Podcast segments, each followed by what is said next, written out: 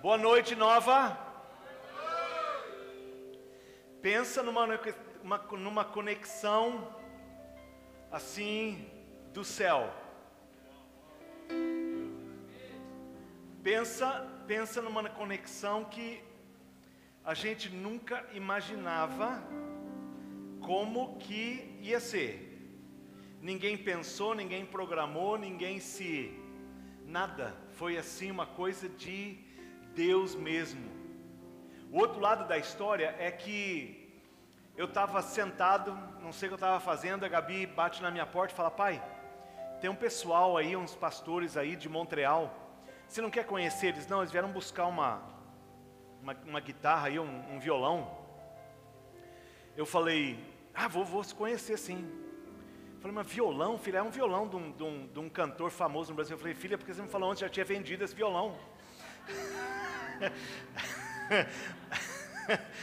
mas é, ela não falou nada, não. E aí a gente foi. Assim, o que era só para dar um alô, se tornou num louvor, oração. Aí a gente foi lá nos Felícios para comer, almoçamos lá. Era quatro horas da tarde, nós estávamos lá enrolado. E ninguém queria ir embora. Eles não queriam ir para onde eles iam e nós não queríamos que eles fossem também. E foi uma coisa assim tremenda. Nossa, nossos corações realmente se uniram. Foi uma coisa assim de Deus. Como foi a nossa união com o pastor Luiz, pastor Adriana, como foi com o pastor Jamal, amor assim à primeira vista, como foi com os queridos Felícios também, que já conhecemos há anos e anos e anos e anos, que Deus tem levantado, colocado ali em Oshawa, para estar com a gente, ajudando no ministério. E parece que a Gabi ontem falou com na liderança que ela falou, gente, parece que a gente está aqui, parece que essa é a nossa casa, tem uma unção nesse lugar, para a gente se sentir em casa, e é verdade mesmo, não é verdade? Tem uma unção para a gente se sentir em casa. Hoje é um dia, uma noite especial, porque é uma noite que nós vamos estar ordenando os pastores dessa casa.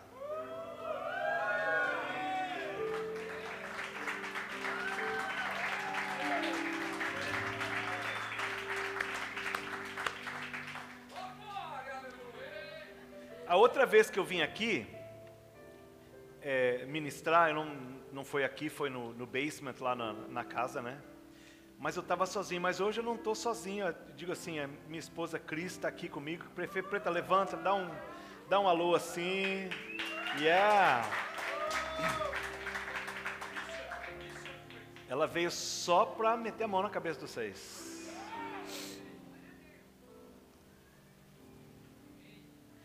Gente, não existe nada mais lindo que expressa a natureza de Deus do que a igreja, o corpo de Cristo. Não existe mais nada mais precioso do que ser parte do corpo, ser parte da igreja. Infelizmente o Guilherme quer, talvez esteja assistindo a gente, não sei, tá? O Gui, a gente perdoa essa vez. Seria uma coisa tão, uma bênção tê-lo, porque Guilherme foi naquela geração. Eu sei que eu não pareço, mas eu tenho 60 anos quase. E sabe a geração que Guilherme tocou tremendamente? Sim, tocou o Brasil inteiro, o mundo inteiro, e eu fui muito edificado, muito, muito edificado pelos louvores, pelas canções. E Guilherme Kerr e George Heather, se não me engano, acho que era George Heather, eles compuseram uma música sobre a igreja, chamado de Unidade e Diversidade. E eu tenho a letra dessa música aqui, vai ficar aí no projetor.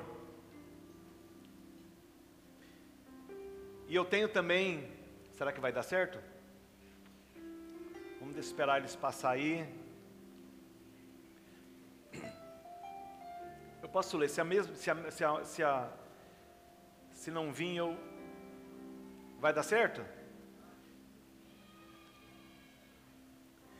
Essa música foi uma música que tocou não só aquela geração, mas a nossa geração também. E é uma música que fala sobre a igreja, e eu pensei que seria muito próprio para a gente ouvir essa música. Não sei se o áudio vai dar para tocar, será que vai dar? Dá um thumbs up or thumbs down? Thumbs up? Ok. Escuta, escuta essa música, escuta essa música, escuta essa música. Pode tocar lá, mesmo que não dê a, a letra aí.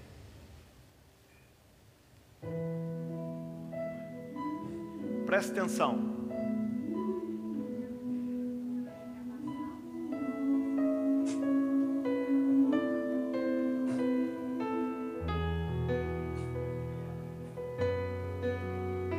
Essa do baú, hein, gente?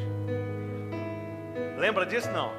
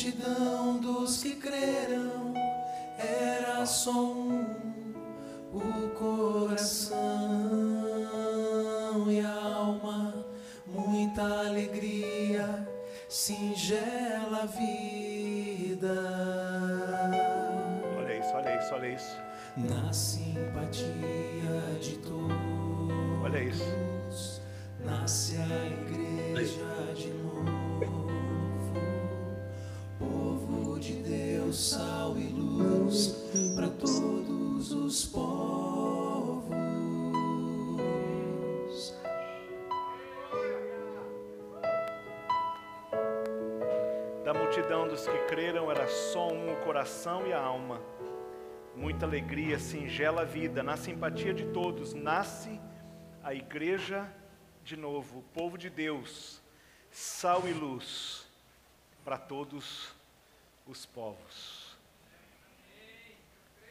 Gente, não tem nada mais bonito que a igreja. A igreja é a expressão do corpo de Cristo, a expressão da graça, da, daquilo que Deus quer fazer Deus usava se manifestar por pessoas. Mas no Novo Testamento e até hoje, Deus se manifesta através do corpo, não é através de indivíduos. A graça e o poder está na união, está na gente junto, corações juntos. É isso por, isso, por isso, queridos, que a igreja não se para, não se consegue conter a igreja do Senhor Jesus. Mateus capítulo 16, verso 18 diz assim, está aí na, na frente para você ver: Pois também eu te digo que tu és Pedro, e sobre essa pedra eu edificarei a minha igreja, e as portas do inferno não prevalecerão contra ela. Pois tu és Pedro, eu te digo que sobre essa pedra eu edificarei a minha igreja. De quem é a igreja? De quem é a igreja? A minha igreja, e as portas do inferno não prevalecerão contra ela. Pai, é no nome de Jesus que nós estamos juntos, Senhor, porque cremos no poder, Senhor, que vem sobre a tua igreja, Senhor. E Pai, nós nos alegramos com a nova essa noite, Pai. Nós alegramos, Senhor, porque tu tens feito já grandes coisas e tu vais fazer ainda coisas maiores.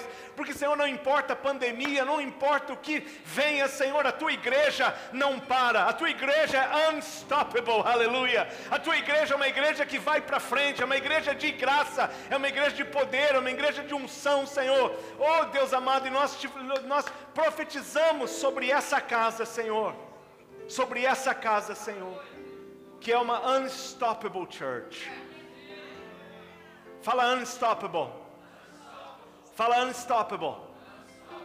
É uma unstoppable church. Queridos, a figura que nós vimos no Novo Testamento é a figura de uma igreja que, mesmo passando por problemas, mesmo passando por, por dificuldades, mesmo passando por adversidades, a igreja não para. As barras da prisão não podia conter. Espancamentos não desencorajavam os crentes lá de trás. Os problemas, as dificuldades não, não faziam eles pararem, não. Enquanto eles tivessem ar em seus pulmões, eles estavam pregando o Evangelho e sendo Jesus para o povo. Agora, amada, a pergunta que nós temos que fazer é por quê? Por que, que através da dificuldade, de problema, de situação, por que, que nós ouvimos, querido, que muitas vezes aí tem bankruptcy, não sei como é que fala, como é que fala bankruptcy? Falência, e tem um monte de coisa. Mas a igreja de Jesus não para. A igreja do Senhor Jesus não para. Porque existe somente uma promessa. A promessa não é para qualquer outro lugar, não é para qualquer outra enterprise, não é para qualquer outra. A promessa, essa promessa de que as portas do inferno não prevaleceriam sobre a igreja, queridos, nós temos a melhor promessa de qualquer outra empresa lá fora, porque eles podem, é, como é que fala, falir, mas a igreja de Jesus não fale.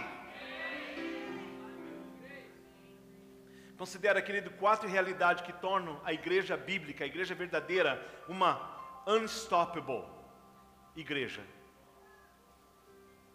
Em primeiro lugar, a decisão em obedecer a Deus em vez dos homens.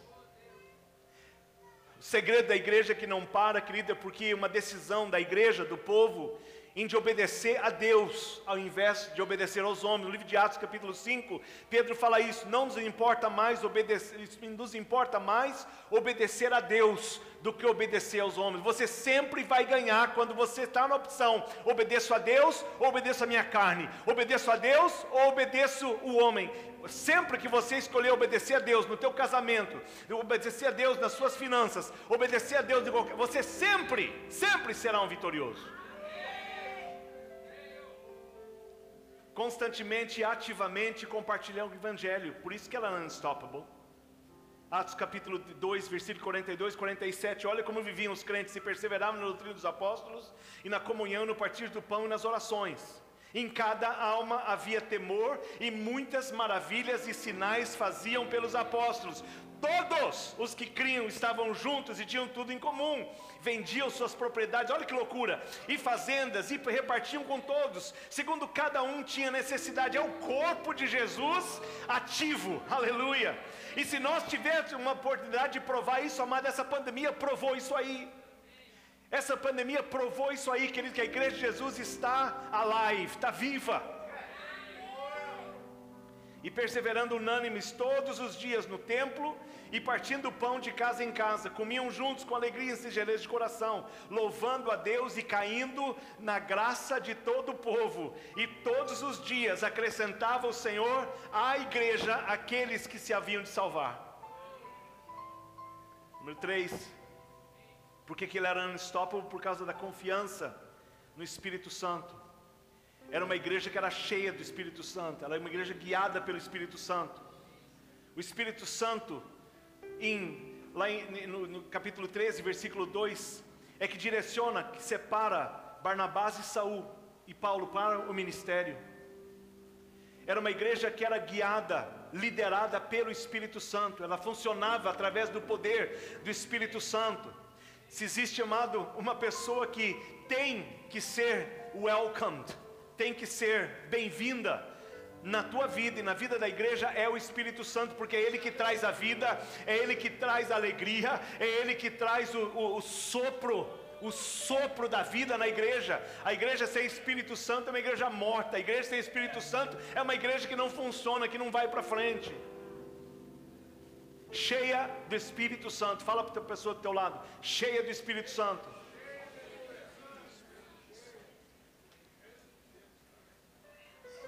Em quarto lugar, considera isso. Uma unstoppable church. Ela tem alegria em sofrer por Cristo. Os cristãos que estavam espalhados pela Ásia Menor, depois que começou a perseguição, e os crentes foram dispersados, e em 1 de Pedro, capítulo 4, versículo 13 e 14, diz assim: Mas alegrai-vos no fato de serdes participantes das aflições de Cristo, para que também na revelação da sua glória vos regozijeis e alegreis. Se, pelo nome de Cristo, sois vituperados, bem-aventurados sois, porque sobre vós repousa o Espírito da glória de Deus. E com toda perseguição e problemas, a igreja não parava. Sempre, amado, que há algo que domina a terra, a igreja se levanta. Sempre, sempre, sempre, quando existe algum problema, que vem dificuldade em qualquer lugar, em qualquer lugar onde, onde, onde acontece calamidade, sempre é a igreja que se levanta, é a igreja que se Deus, Deus usa, usa essas calamidades, essas coisas, para que a igreja de Jesus seja vista pelo povo. Por isso a gente não, não pode ficar choramingando aí. O que, que nós vamos fazer? Nós vamos fazer o que nós cantamos aqui. Louva, adora, ora, serve.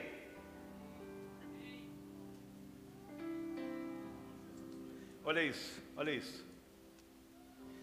A.W. Tozer falou assim: um mundo assustado precisa de uma igreja sem medo. Um mundo assustado precisa de uma igreja sem medo. O mundo assustado precisa de uma igreja sem. O problema é quando nós temos mais medo que o povo que está lá fora.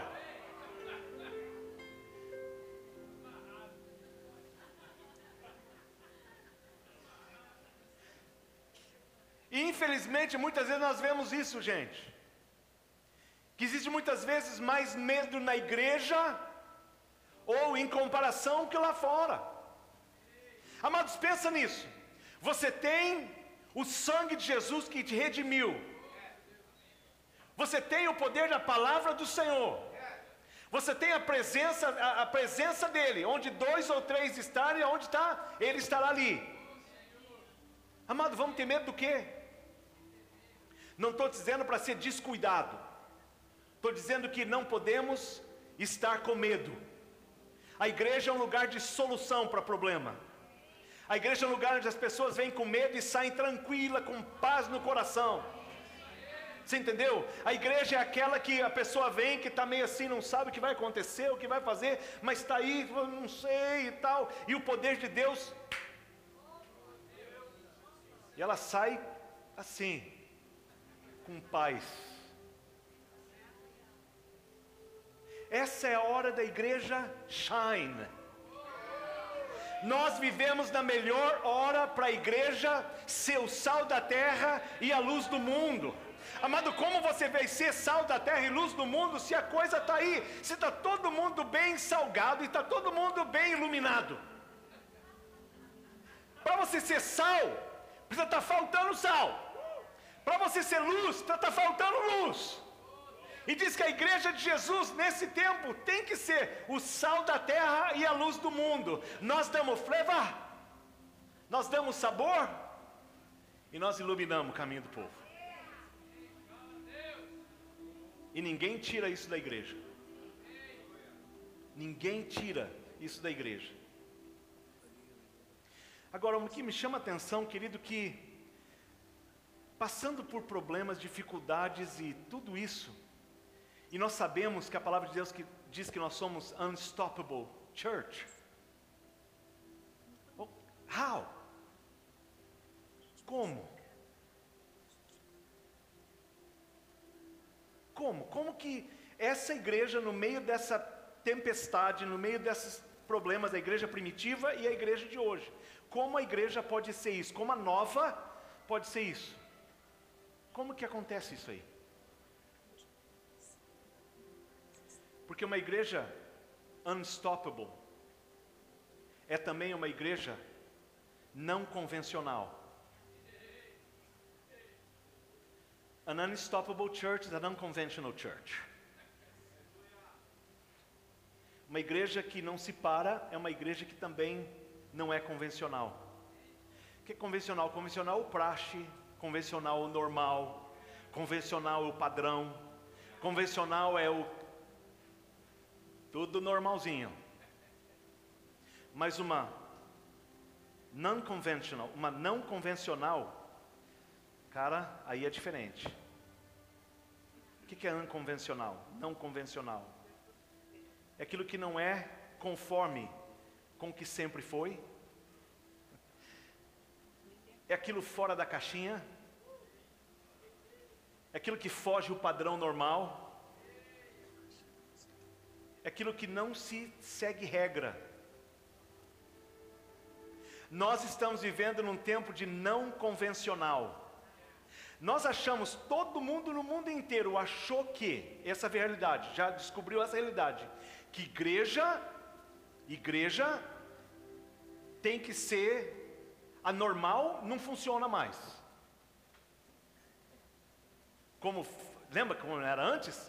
Vinha para a igreja e depois a gente, oh, não põe isso aí não, que, que estamos colocando esse negócio lá, gente?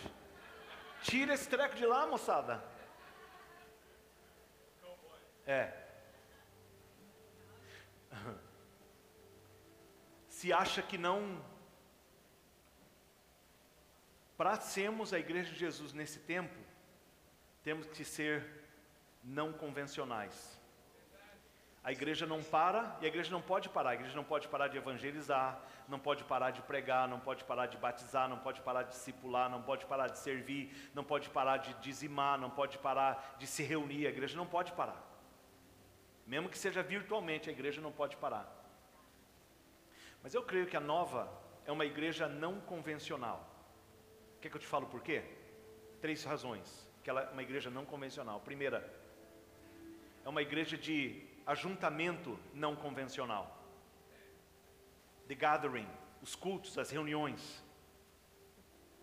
Eu nunca vi uma igreja colocar tanta gente numa casa.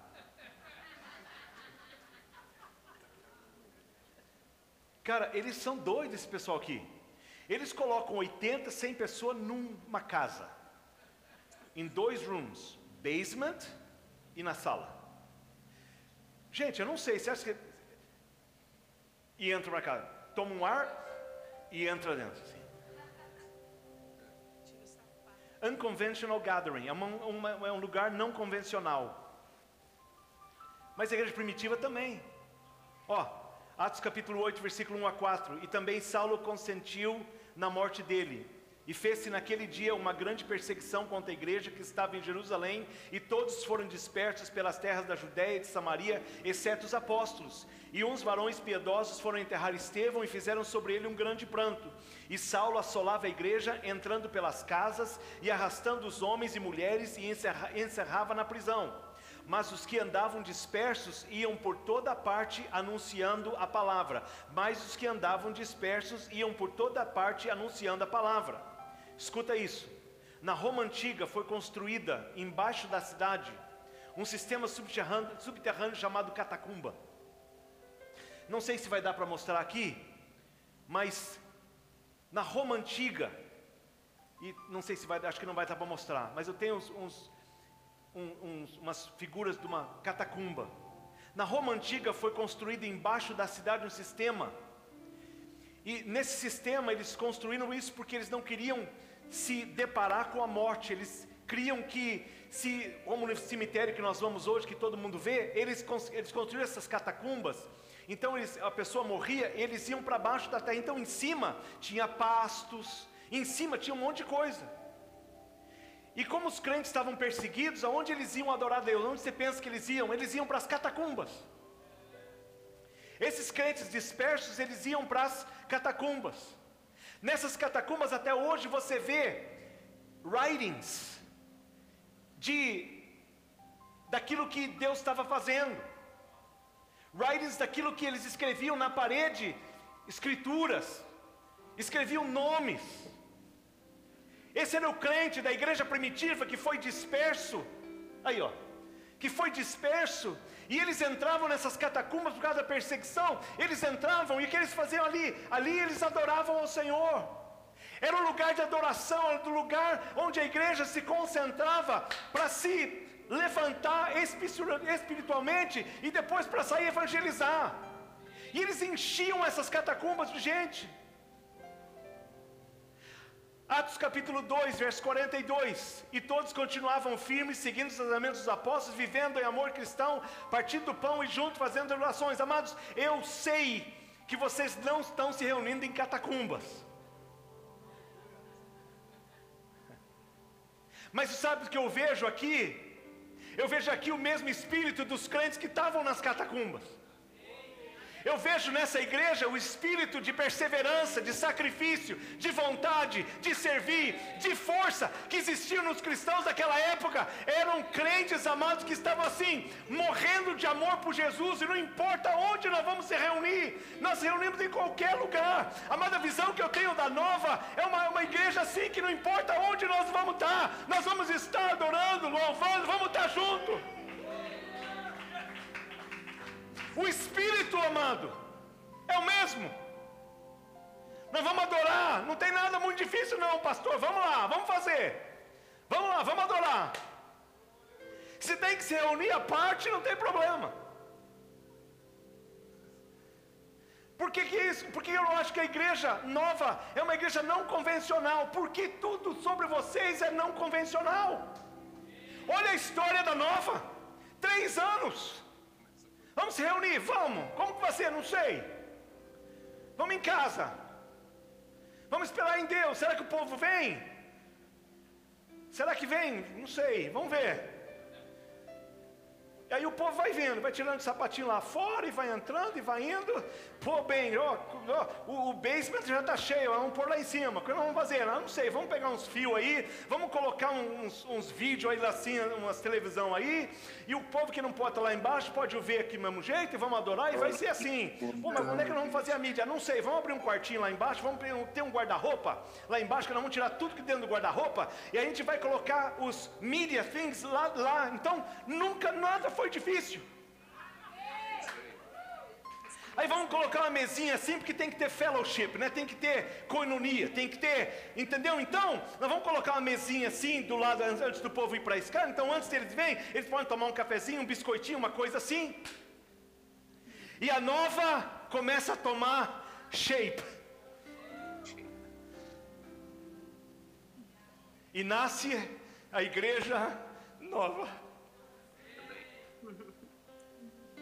Não convencional. Não do jeitinho que, ó, então quando você, vamos fazer, daí vamos ter um grupo de louvor, daí nós vamos alugar um local, nothing wrong, não tem nada errado sobre isso aí não. Mas vamos fazer assim, esse é o convencional, mas quando a nova é não convencional, então você começa tudo, vamos lá, não sei, vamos fazer retiro, vamos fazer encontro, vamos fazer de casais, e vamos, vamos se virando, vamos lá, vamos, vamos, vamos, vamos. Não convencional. É por isso que nova is unstoppable. Nunca, nunca allow yourselves, nunca deixa que vocês se tornem convencionais. Porque o que faz você sal da terra e luz do mundo é o teu being unconventional. Não é que você vai na igreja? Ah, todo mundo, não, uma igreja, né? É, uma igreja. Por quê? É, não, é uma igreja. Esse lugar, mas nesse lugar eu estou vendo aqui no GPS, é uma casa. Não, não, não, não, é uma igreja.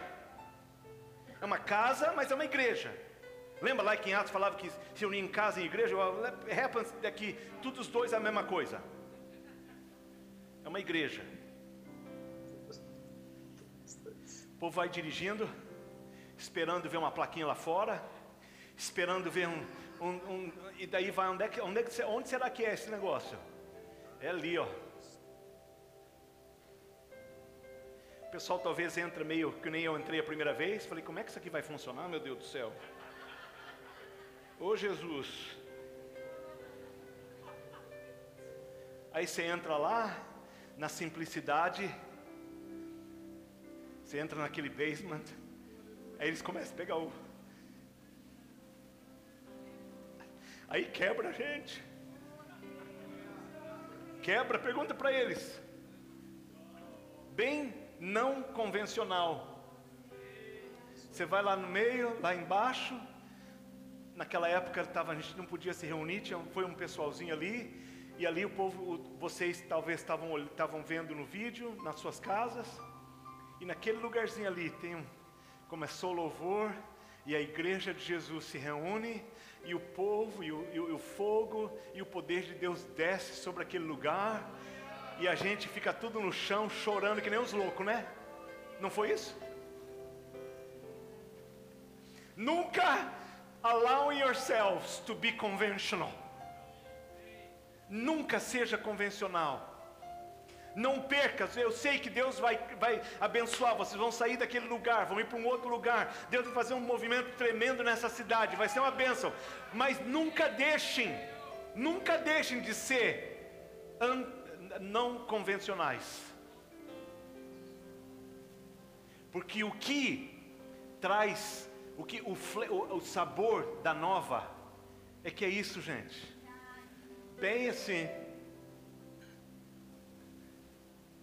os negros loucos que faz um pega a câmera, tá ali, aí o outro lá na salinha faz não sei o quê, aí tem um que está não sei aonde que faz o som, daí o outro que tem lá no Brasil que faz não sei o quê, todo mundo junto. Falei, gente, eu nunca vi isso.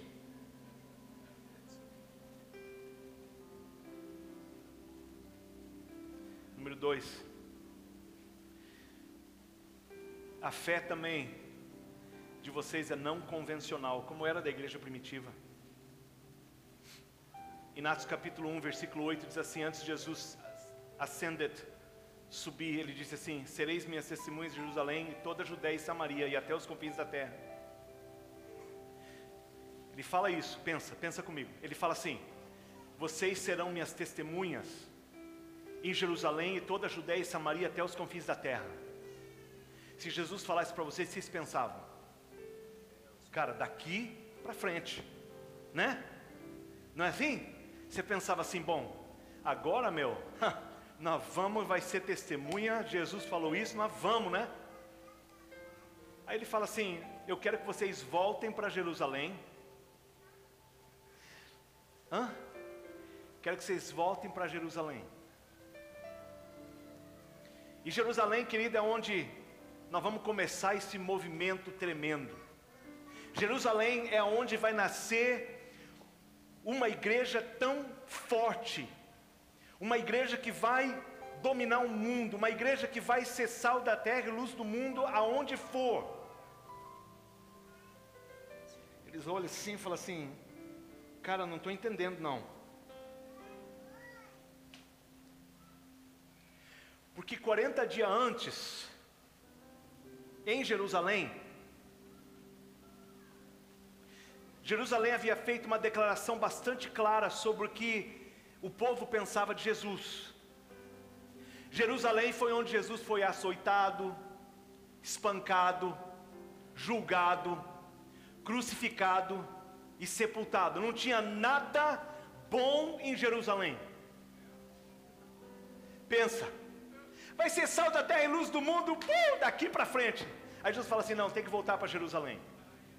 Cara, Jerusalém, nós escapamos assim, ó, ó. Vamos ter que voltar para Jerusalém. Jerusalém é o lugar onde eles poderiam ter perdido a vida deles, alguns exatamente o que aconteceu. estrategicamente, logicamente, não fazia nenhum sentido para voltar para Jerusalém. Mas a Bíblia diz que eles voltaram para Jerusalém.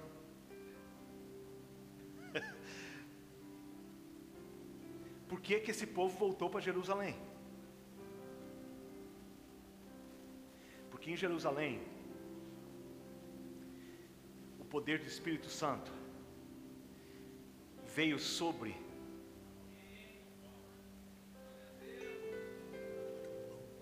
em Jerusalém foi aonde eles tiveram o natural seria voltar para o outro lado, mas a fé não fazia sentido, escuta, não fazia sentido nenhum, mas eles pensavam assim: olha, não faz sentido, mas, mas Jesus falou, cara, não faz sentido, mas Jesus falou, cara, não faz sentido, mas Ele falou, e se Ele falou, então nós temos que fazer.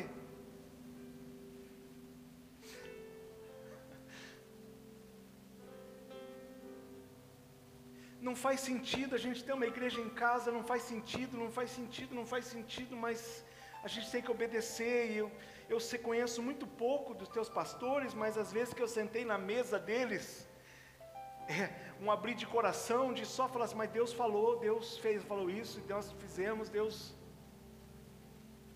Tudo que não é convencional. E sabe que para a tua vida pessoal, se você quer chegar em lugares extraordinários em Deus, você também tem que usar uma fé não, não condicional, não convencional. Unconventional faith. Aquela que não faz sentido nenhum e você fala, Deus falou para mim. Não Deus falou, Deus disse. O que eu posso fazer? Deus falou. Deus disse. Me lembro, os felizes estão sentados aqui hoje. Me lembro quando eles vieram passar um, uns dias em casa, estava morando na Carolina do Sul. E aí a Cris falou assim: Ô Kiko, eu acho que os felizes têm que estar aqui com a gente. Eu lembro no parking lot, eu acho que quando eles estavam saindo, nós falamos. E eles falaram assim: Deus falou para a gente estar aqui. Não fazia sentido nenhum. Nenhum, nenhum, nenhum, nenhum, nenhum, nenhum, nenhum. Mas o que, que você faz com a voz de Deus? Pastor Luiz, a mesma coisa. Falei, Luiz, fica lá no Brasil, filho, fica no Brasil, tem uma igreja boa lá, cara, tu vai arrumar contusão. Por quê? Está resolvido, né? Mas Deus falou. Deus falou. Atos 11, 19, 21. Estou terminando, hein?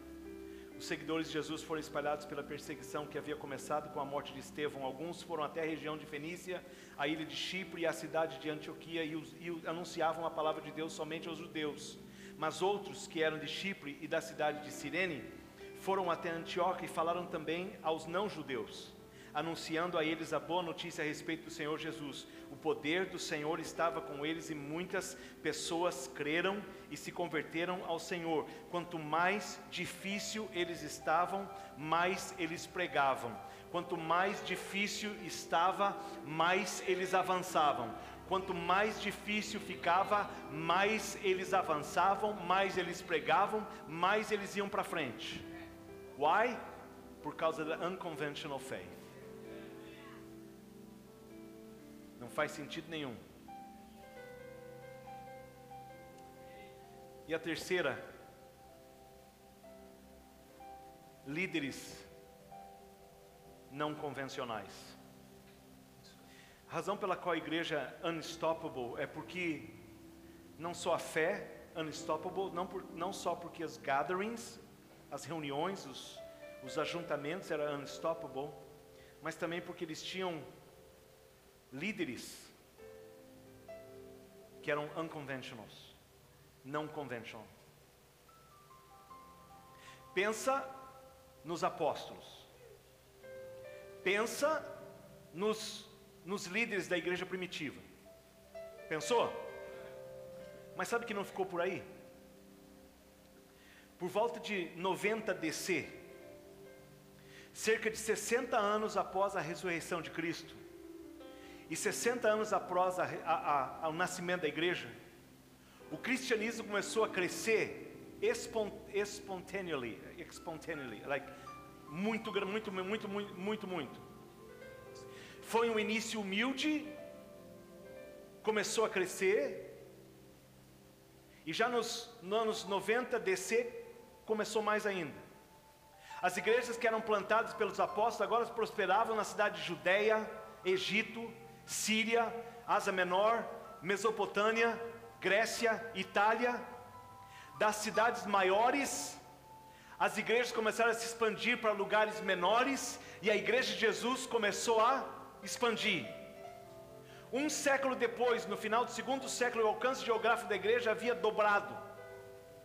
A liderança das igrejas fundadas agora pelos apóstolos mudou de mão. Da primeira geração para a segunda geração. E para a terceira geração. Esses primeiros líderes da igreja, alguns dos quais conheciam aprenderam dos próprios, dos próprios apóstolos, foram deixados não apenas com a responsabilidade de ensinar a sua própria geração de crente, mas agora também foram estava sobre eles, sobre o ombro a responsabilidade agora de ensinar aos outros, a próxima geração. Transmitir a fé para a próxima geração. Líderes apaixonados, líderes dedicados, líderes que pagaram um preço para o Evangelho, líderes que perderam a vida por causa do Evangelho. Deixa eu mencionar alguns. AD 100, Clement of Rome, perde a vida pelo Evangelho. Polycarp of Smyrna, em 110 AD, também perdeu a vida pelo Evangelho. Sabe como o Evangelho chegou na França? Por um homem chamado Irenaeus of Lyons, AD 200 fundador da igreja na França. E começa uma lista de líderes não convencionais. E o que começou em Jerusalém começa a crescer e começa a tomar o mundo inteiro. Começa a tomar o mundo inteiro. E não para em lugar nenhum.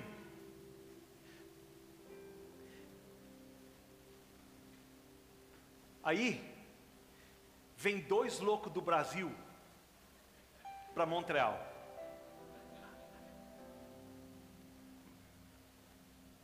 Sabe aquela foto que vocês viram lá? Essa é a hora daquela foto que está agora lá.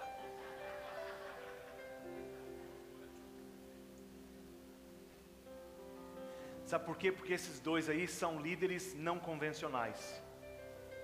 Para pastorear uma igreja não convencional, tem que ter líderes que são assim meio assim, fora da caixinha. Líder assim que são meio, alright. O que nós vamos fazer? Não sei, mas nós vamos adorar a Deus. Vamos buscar.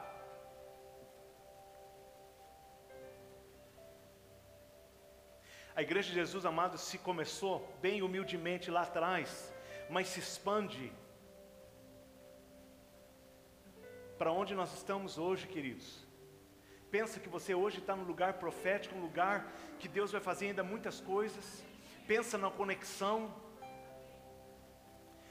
Eu lembro que depois de alguns anos que eu estava no Canadá, eu estou no Canadá desde 1987. Já sei lá quanto tempo, muito tempo. Eu lembro quando nossa igreja começou, como começou aqui a igreja de, de a nova. Eu estava sozinho, estava solteiro ainda um ano, mais ou menos um ano, nós nos casamos e a Cris veio e passamos muita dificuldade. Não foi um início fácil, mais ou menos como o de vocês assim. Alguns dias nós olhamos um para o outro e falamos assim: será que a gente está louco? A resposta devia ser: lógico que nós estamos loucos.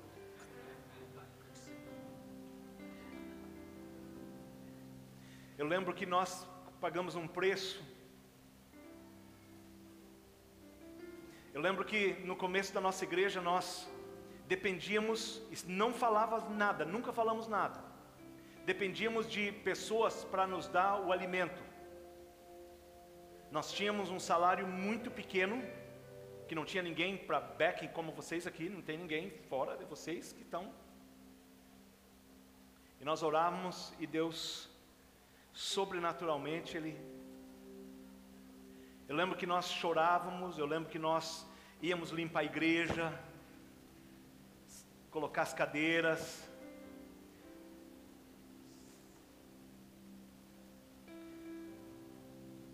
dificuldade, problema, graça, paz, pessoas aceitando Jesus, uma bênção e tal. Aí eu me lembro que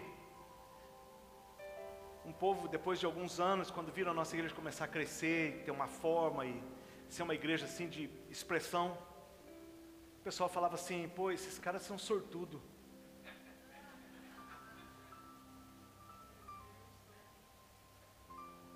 Tem nada de sortudo, não. Lembra, preta? Era só a graça de Deus, era só a dependência de Deus. Era dois loucos, que uma que saiu da Carolina do Sul, foi para o Brasil, se apaixonou por esse cara lindo, maravilhoso. Eu estava aqui, fui para o Brasil, lá que nós nos conhecemos, aí voltei sozinho, depois eu voltei, fiquei noivo, depois ela veio para a América do Norte, depois eu voltamos para o Brasil e casamos no Brasil e voltamos para cá. Just because estávamos apaixonados por Jesus e queríamos ver uma igreja de expressão naquela cidade.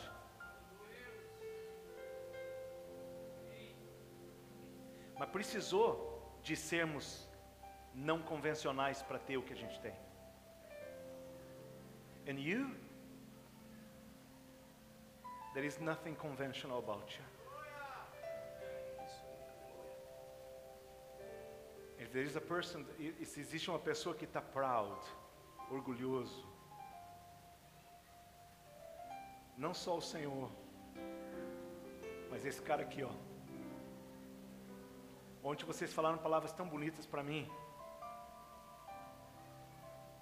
Mas sabe que a gente nunca viu vocês diferente amamos à primeira vista e vimos aquilo que Deus estava fazendo na vida de vocês. Conhecemos o teu povo e vimos que são também doidinhos que nem vocês. Não convencionais. E é só o começo. É só o começo. Por isso que hoje é muita alegria a gente vai impor as mãos sobre a tua vida. Por isso que hoje esse bando de pastor que está aqui, a gente vai meter óleo na cabeça e vamos meter. Hã? E a gente vai abençoar vocês. Terceiro ano da igreja nova. If Jesus tarries, muitos mais. Muitos mais. Não, nunca se tornem líderes convencionais. Never. Never olha para o lado assim, eles estão fazendo assim, assado, daquele jeito. Aí vocês olham para, Lord, how, how do you want this? E aí aquilo que ele fizer, aquilo que ele falar, vocês fazem.